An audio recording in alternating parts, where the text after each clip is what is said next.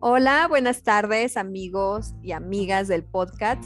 Estamos aquí con una invitada muy especial y amiga. Como saben, esta quinta temporada de podcast los hemos dedicado al tema de la salud y de verdad me encantaría que se, unieran más personas que quisieran eh, platicar sobre su, tema de salud. Eh, digamos que este es un foro abierto para, escuchar tu historia y para saber de tus necesidades de viva voz. Entonces, pues bueno, en esta, en esta tarde tengo aquí a mi invitada Mariana. Mariana, bienvenida y pues platícanos, platícanos de, tu historia de salud. Hola, hola, ¿cómo estás? Muchas gracias por la invitación, primero que nada. Y segundo, pues bueno, eh, aparte de mi situación de salud, también lo más interesante es que yo tengo una enfermedad muy rara, porque la gente oye eh, cáncer en la sangre e inmediatamente dice tienes leucemia. Y pues no, no hay nada más leucemias, hay un montón de enfermedades en la sangre. En mi caso se llama síndrome mielodisplásico, que es una enfermedad que afecta la producción de células de la sangre de la médula, lo que quiere decir que mi médula ósea no funciona. En mi caso no produce plaquetas. Yo estoy bien de niveles en en glóbulos blancos, glóbulos rojos, linfocitos, todo, todos mis conteos son hasta el momento buenos, salvo plaquetas. Yo cuando bien estoy, traigo, híjole, y eso es muy bien, 70 mil, 75 mil plaquetas. Cuando lo que debe de tener un ser humano normal, vamos a llamarlo de esa manera, son 150 mil como mínimo. Yo nunca en mi vida he visto esas cantidades en mí, nunca he llegado a tener hasta, cuando me he puesto muy grave, hasta 3000.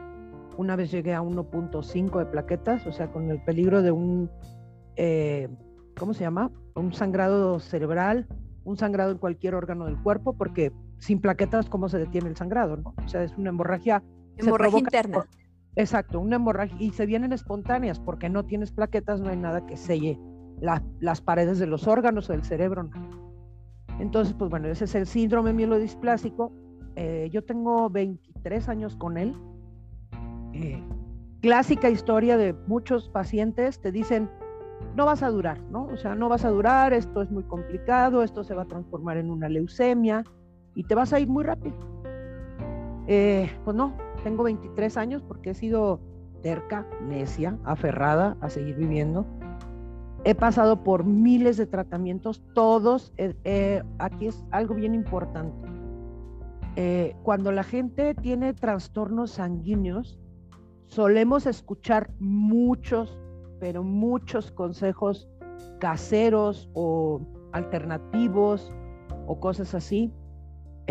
digo, yo no, yo me he hecho de ellos, claro, o sea, en el transcurso de tantos años, cosas que me han ayudado, otras cosas que no me han ayudado, que espero, siempre lo he comentado con mis doctores, lo que yo le digo a la gente, si tú te sientes mal, no te esperes a estar realmente mal.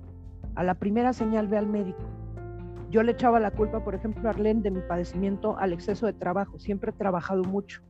Entonces, como yo me sentía cansada, como siempre me dolía la cabeza, como andaba agotada, me faltaba el aire, yo decía, pues es que ando cansada, no he dormido bien tengo mucho trabajo, entonces yo decía que era agotamiento, y pues no, no fue agotamiento.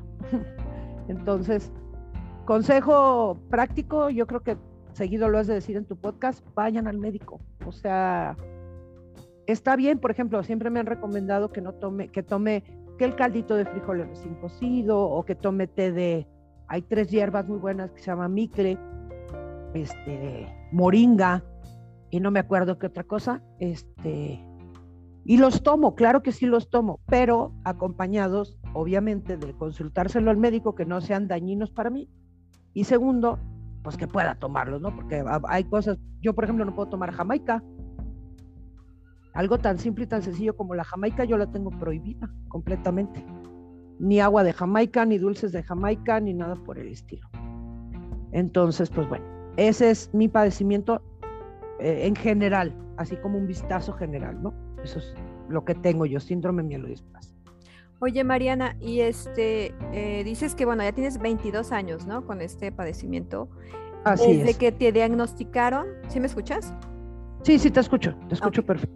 Desde que te diagnosticaron, inmediatamente vamos, fue un diagnóstico acertado, fue un diagnóstico eh, que te dijeron, este es tu tratamiento, porque precisamente lo que tú decías, hay muchos pacientes este, que les dan eh, diagnósticos equivocados, ¿no? Y entonces eh, pierdes mucho tiempo en creer que, mm, bueno, vamos a decir un ejemplo así muy sencillo, por ejemplo, la, epistaxis, ¿no? Que, que hay gente que, que, tiene sangrados recurrentes de, de la nariz y entonces le dicen, ah, bueno, es que es, es alergia, ¿no? O tienes inflamación de, las, de la nariz. Eh, pero luego esto va, va deteriorando. Esto lo sé mucho en casos en niños. Y yo también siempre les he dicho, por ejemplo, ya ves que hay los, los 10 em, signos de alarma para el cáncer infantil, ¿no? Y entonces uno de ellos es el sangrado de nariz. Y, y otro también es el, el decaimiento. Un niño que no corre, que no brinca, que no anda como loquito, ¿verdad? Está enfermo. Entonces me ha tocado situaciones así de niños que empezaron pues con sangrados, que empezaron este, con mucho de, debilitamiento, ¿no? Corporal y esto. Sí. Y, no, y lo van dejando y lo van dejando, ¿no? No sé si fue tu caso. Mi padecimiento, mira, yo de niña, yo les digo que yo diagnosticada como tal tengo 16 años. Yo de niña siempre fui la clásica niña que sangraba siempre de la nariz, siempre, todo el tiempo sangraba de la nariz. Pero pues los doctores decían, dale hierro, lo que pasa es que está en desarrollo, etcétera, etcétera. Entonces, pues mi mamá en su momento, pues, ¿qué era lo que hacía? El pediatra mandaba hierro, me daba hierro. Hasta que me llega la primera crisis, ya, ya adulta, yo ya había tenido a mis hijas. Curiosamente, cuando nacen mis hijas, fue muy difícil, tuve sangrados muy abundantes porque yo soy de cesárea, mis dos hijas, tengo dos hijas, y las dos de cesárea. Entonces fueron sangrados muy abundantes y el doctor decía, bueno, tiene problemas de circulación, ya sabes, ¿no? Este, mi problema viene a, mi hija tenía la más chica tres años, o sea, hace 20 años, como quien dice así, de ya, ya, ya presentar el problema de un sangrado por la nariz y la boca al mismo tiempo era la nariz que no me paraba y por la boca, como, ahora sí que discúlpame, pero eran coágulos de sangre, coágulos enteros de sangre que salían completamente. Entonces, adiós mi perro, eh, ay, disculpa. Este, entonces se me venían pum, pum, pum, pum y no los podía controlar. Entonces voy al doctor, me dejan internada, yo duré internada la primera vez casi tres meses y medio.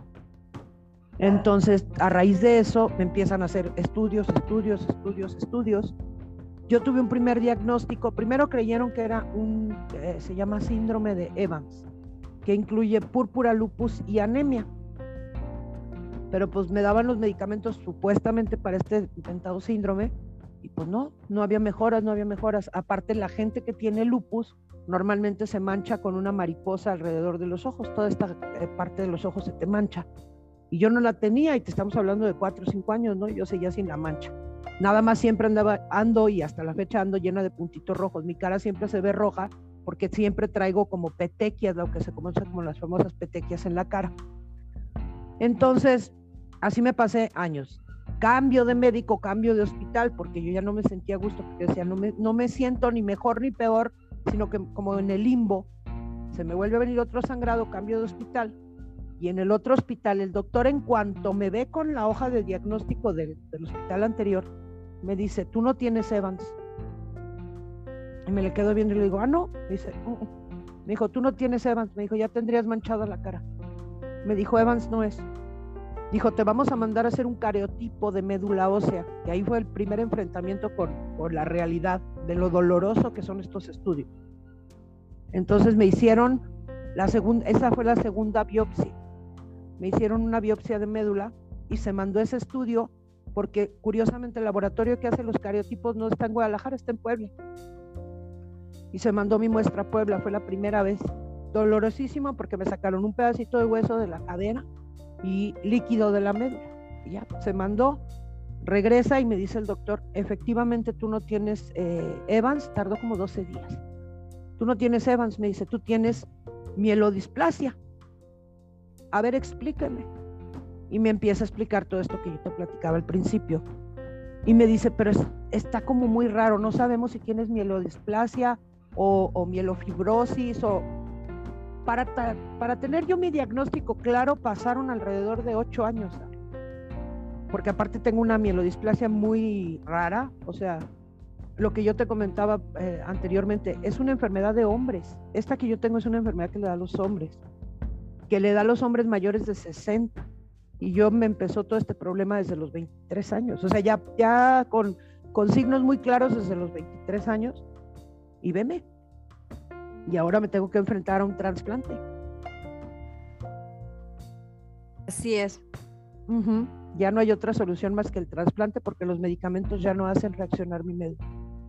Así es, Mariana. De hecho, hay, mm, hay tratamientos, por ejemplo, como también la diabetes, que está, mm, pues ya está estudiado, que que el, el, mejor tratamiento, antes se creía que la insulina, por ejemplo, ¿no? Era en último término, pero no, ahora se sabe que mientras más rápido ingreses la insulina, mejor le va al paciente diabético, tiene eh, menos este, pues, repercusiones ¿no? en su salud y así. Yo también he sabido que, que este tipo de, bueno, como tú dices, es un tipo de, de enfermedad muy, muy anómala, pudiéramos decirlo, ¿no? Sí. Pero sí he sabido que hay ciertas displasias de médula ósea o anemia aplásica que se resuelven excelentemente bien con el trasplante de médula ósea. Y también, este, digo, según digo, no soy experta obviamente en el tema, pero he sabido que es un procedimiento mm, como tipo que te inyectan, ¿no? En tu, en tu, en tu médula pues sí, en tu médula, el, como tipo células madre, ¿no? De, tu donador. En este caso tú dices que el donador es tu hermano. Mi hermana, mi hermana ah. y yo somos compatibles al 100%. Antes ese era el proceso, antes te llevaban a quirófano, le retiraban primero la médula a tu donador y en, la trabajaban porque la trabajan, la priorizan y hacen no sé qué procedimiento. Para que quede un poquito claro, más bien es como que le quitaban como una extracción de suero, ¿no? De la médula, una extracción de suero. Hacer como, hacer como un suero de eso para podértelo poner a ti en la médula. Ajá, exacto. Y entrabas, y entrabas a quirófano. Ahora ya no. Ahora el procedimiento del trasplante de médula cambió. Y entonces dejó de ser eh, riesgoso tanto para el donador. El único riesgo que corre, pues obviamente soy yo de, algún rechazo, ¿no? Pero en el caso de mi hermana, mi hermana lo que van a hacer es ocho días antes aproximadamente del trasplante, le van a dar un medicamento que va a provocar que las, las células que están al centro de la médula, de, la médula les explico es eh, como el, el tuétano, vamos a llamarlo de esa manera, que está en medio de los huesos. Entonces le van a dar un medicamento que va a hacer que esas células se desprendan de los huesos y salgan al torrente sanguíneo. Entonces van a estar circulando en su sangre entonces lo que van a hacer es como si mi hermana estuviera haciendo una donación de sangre, tal cual. Va a donar sangre, obviamente en cantidades más grandes de lo que se acostumbra a una donación. Creo que a ella, si no me equivoco, son de 4 a 5 litros. Van a hacer una primera extracción, la trabajan, separan ese suero y se dan cuenta qué tanto salió. Oye, no todavía falta porque por el peso, por las medidas, por esto, por lo otro de Mariana se necesita más vuelven a hacerle otra extracción y listo, hasta que no se complete la cantidad de células que se requieren. Entonces, tal cual, es literal como si mi hermana fuera a donar sangre. No hay ningún riesgo para ella y para mí tampoco. O sea, riesgo en el, te digo, el único riesgo pues es el trasplante, porque me van a colocar un catéter en la clavícula y por ese catéter va a entrar el suero con las células madre. Ese es el nuevo procedimiento que sobre todo se está haciendo en el Hospital Universitario de Nuevo León con demasiado buen éxito. ¿eh? O sea, este, este procedimiento, al no ser tan invasivo, le abrió la posibilidad a los pacientes de tercera edad, que antes no se les, no se les consideraba candidatos a trasplante. Exacto, exacto. Ese, ese es un tema súper este, importante, eh, Mariana, porque aparte eh, esto ya nos abre la puerta a algo que tú me platicabas también, que es a donadores de médula ósea, ¿no? O sea, vamos, así como tú me lo estás platicando, yo ya en algún momento este, he sido pues donadora de sangre voluntaria. Y entonces, ahora como tú me lo cuentas, bueno, pues yo encantada de la vida de ser también donadora de médula ósea. Y fíjate que todavía es más sencillo donar médula.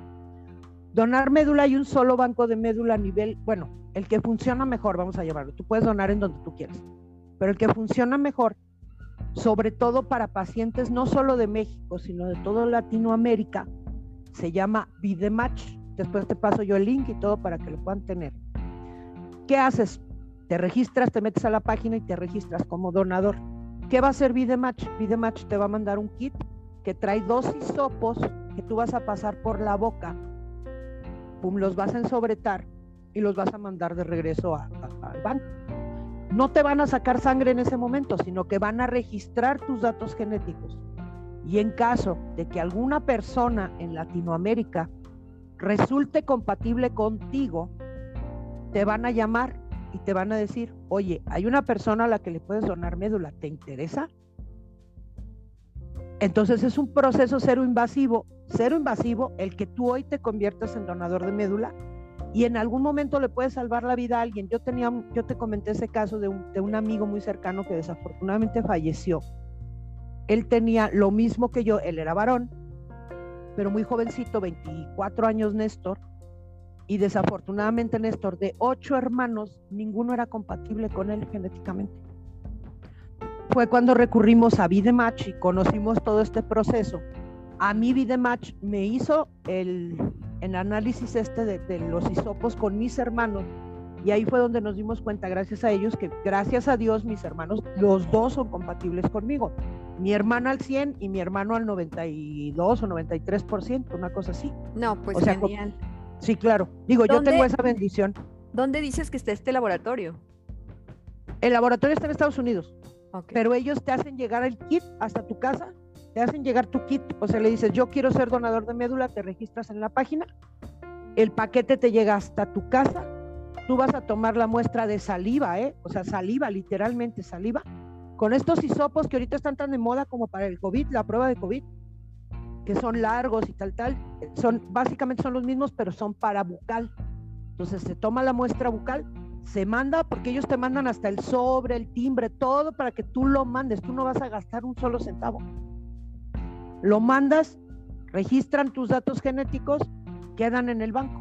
Y si en algún momento alguien llega a requerirlo, tú puedes hacerlo. Y en tu vida tú puedes donar hasta tres veces médula y sin ningún riesgo para ti. Es como una donación de sangre simple. Sí, sí, claro, me, queda perfectamente claro. Evidentemente, este, me tienes que pasar todos estos datos, Mariana, este, para el momento de cuando mm, subamos el podcast a, Twitter, ahí voy a agregar también toda esta información que es súper interesante y que, debemos hacer mucha conciencia para, hacer esto. Ahora, sí, es muy complicado porque, por ejemplo, un riñón te lo puede donar alguien que no sea tan compatible contigo, por ejemplo, un 50, un 60%, un riñón, un pulmón, hasta el mismo corazón probablemente. La médula no. La médula, hay, ya eso lo, creo que lo, es muy técnico, pero hay tres tipos. Es el, el trasplante haploidéntico, que es alguien que no tenga mucha compatibilidad contigo, por ejemplo, un 60, 70%, pero tienes un riesgo altísimo de rechazo del trasplante. Altísimo. El mío, que es el halogénico, que es tú tienes una persona que es compatible contigo y esa otra persona te lo va a donar a ti. Y el autólogo, que se usa mucho con los niños, sacan su médula de los mismos niños. Yo si fuera un paciente infantil, me sacan la médula, la limpian, la trabajan y te la vuelven a poner. Entonces ahí no hay posibilidad de rechazo solamente de que la médula vuelva a funcionar bien, como que la despiertan, vamos a llamarlo de alguna manera. Esos son los tres tipos de trasplante que existen.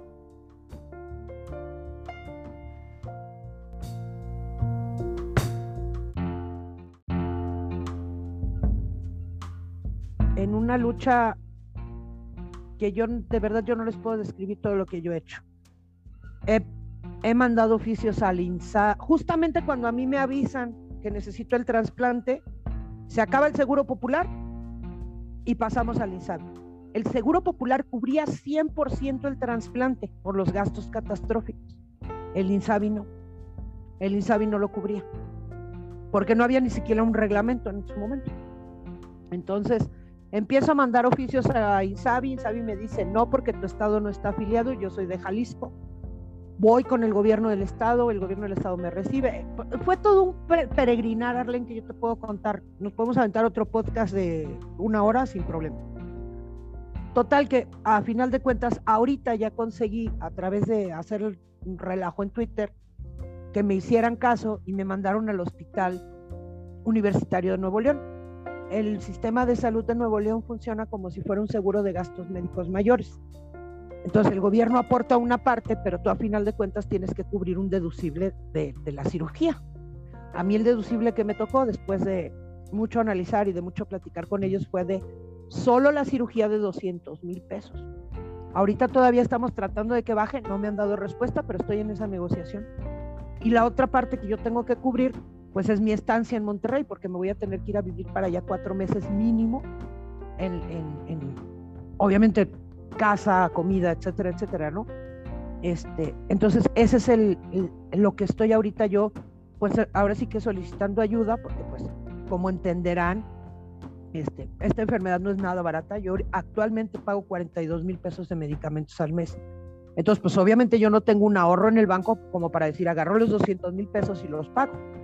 Y menos porque yo me dedico a organizar eventos. Entonces, toda la pandemia sobreviví de los ahorros que yo tenía, obviamente, porque pues yo no me puedo dejar de tomar la medicina. Entonces, me quedé sin ahorros. Literalmente me quedé sin ahorros porque pues si al no haber eventos, al estar todo cerrado, pues bueno, de, de, algún lado había que comprar la medicina y de ahí sale. Entonces, por eso que yo voy a empezar a hacer campaña para ahora sí que apelar a la solidaridad de la gente para yo ya poder realizarme este trasplante por el cual llevo esperando 23 años. Y que, y que, definitivamente este, pues se va a realizar eh, con, con, todas las buenas vibras de toda la gente que te conocemos y que te queremos y que te tenemos en nuestras oraciones para que así sea. Eh, Mariana, no sé si quieras compartir eh, de qué manera se te puede apoyar económicamente. No sé si, si tengas a lo mejor este, una cuenta que nos puedas decir o alguna página. Claro que sí, mira, estamos por subir una, una paginita ah, en eh, donadora.org. Todavía no me la autorizan porque ves que tiene que pasar por una autorización previa. Pues todavía no me la autorizan, pero en mi perfil de Twitter, pues ahí lo pueden checar. Eh, ahí va a estar en estos. Ponle el día, entre hoy y mañana ya debe de estar arriba. La cuenta que yo tengo, curiosamente los bancos ahora con estos sistemas nuevos que tienen, el único banco que me permite recibir, vamos, el movimiento de depósitos, digo que sea un poquito mucho, así sabes, ¿no? Que te van contando como uno, dos, tres, así deposites mil pesos o deposites cien. El único que, que curiosamente me lo permite es Banco Azteca, fíjate. Porque los demás va a llegar un momento en que la tarjeta se bloquea. Entonces, entonces eh, me voy, les voy a facilitar a la gente, eh, ahí voy a publicar número de cuenta, número de tarjeta, este, para que puedan hacer el depósito. Es Banco Azteca, te digo. El que se complique, pues también tengo una cuenta en BBVA, este, también igual la, la, la, la, la pública para que puedan este, apoyarme. Pero les digo, más, más que nada dirigirlos, yo creo, no sé, salvo lo que tú que consideres, Arlen, a mi Twitter para que ahí puedan, eh, para que no tomen nota como rápido y que más bien puedan consultar ahí los datos que van a estar publicados, digo yo. Sí, sí, claro, me parece correcto. Eh, ¿Cómo es tu arroba, Mariana? Dinos tu arroba. Arroba Mariana BTCH, así estoy en, en Twitter. Mariana, es arroba Mariana BTCH. Mariana, todas minúsculas. Todo minúsculas, todo. Mariana, y luego es B. B, T, T de Tito, C, H. B de bueno.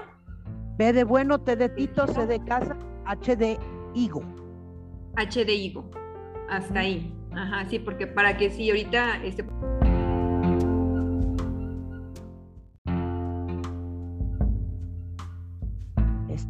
También, Arlen, te lo agradezco mucho y ahí estaremos haciéndolo también. Claro que sí. Eh, entonces, mm, no sé si ya este, algo, un, último, algo que, quieras este, agregar, Mariana, que se nos haya pasado, ya para dar cierre a este, a este podcast. Nada más agradecerte, Arlen, una vez más el espacio, número uno. Número dos, lo que le dije a la gente, no hagan, eh, no hagan a un lado los síntomas, por pequeños que les parezcan, o por simples que les parezcan, vayan, revísense, chéquense, porque es bien importante de verdad que un médico calificado les diga, oye, este sí es un signo de alerta y te mande con un especialista. porque un problema que ahorita puede ser chiquito y puede ser solucionable, se puede transformar en algo muy grande y muy costoso, sobre todo muy costoso. Las enfermedades son costosísimas. Es correcto, Mariana. Siempre importante acudir con el médico especializado.